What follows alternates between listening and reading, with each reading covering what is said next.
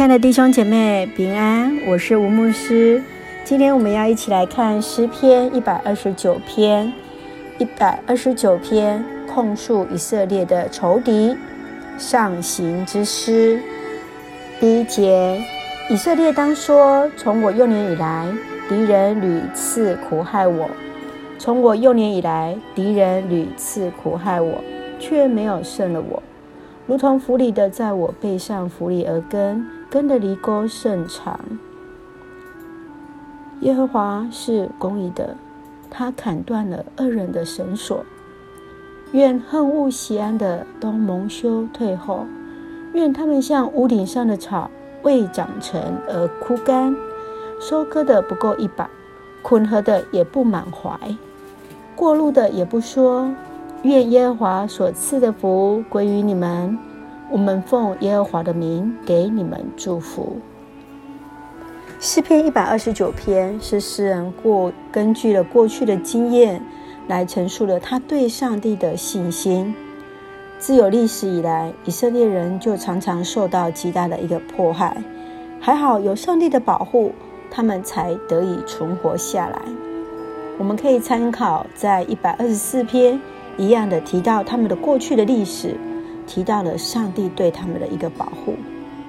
从第一节开始到第四节，诗人他来陈述了，虽然过去以色列曾经遭害了仇敌的迫害，上帝却以公义的手来拯救了以色列的历史的事实。而今天的你跟我，可能也遇到了一些的拦阻，愿上帝一样的来帮助我们，来恩待我们。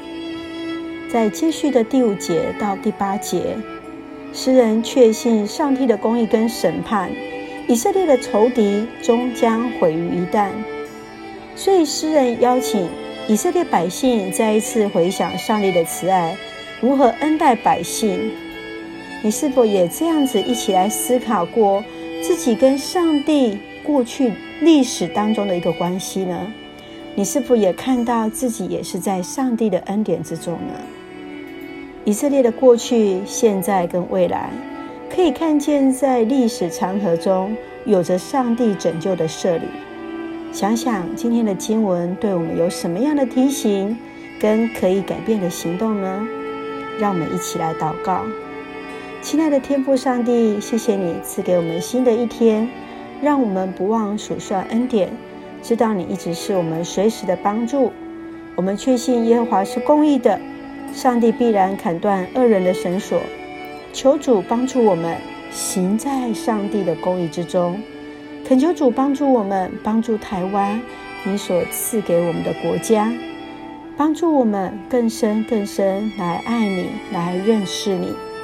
感谢上帝，愿耶和华所赐的福归于台湾，我们要奉耶和华的名给台湾祝福。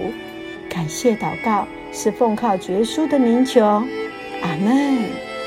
我们一起来看今天的金句，诗篇一百二十九篇第四节：耶和华是公义的，他砍断了恶人的绳索。耶和华是公义的，他砍断了恶人的绳索。愿神来恩待保守我们。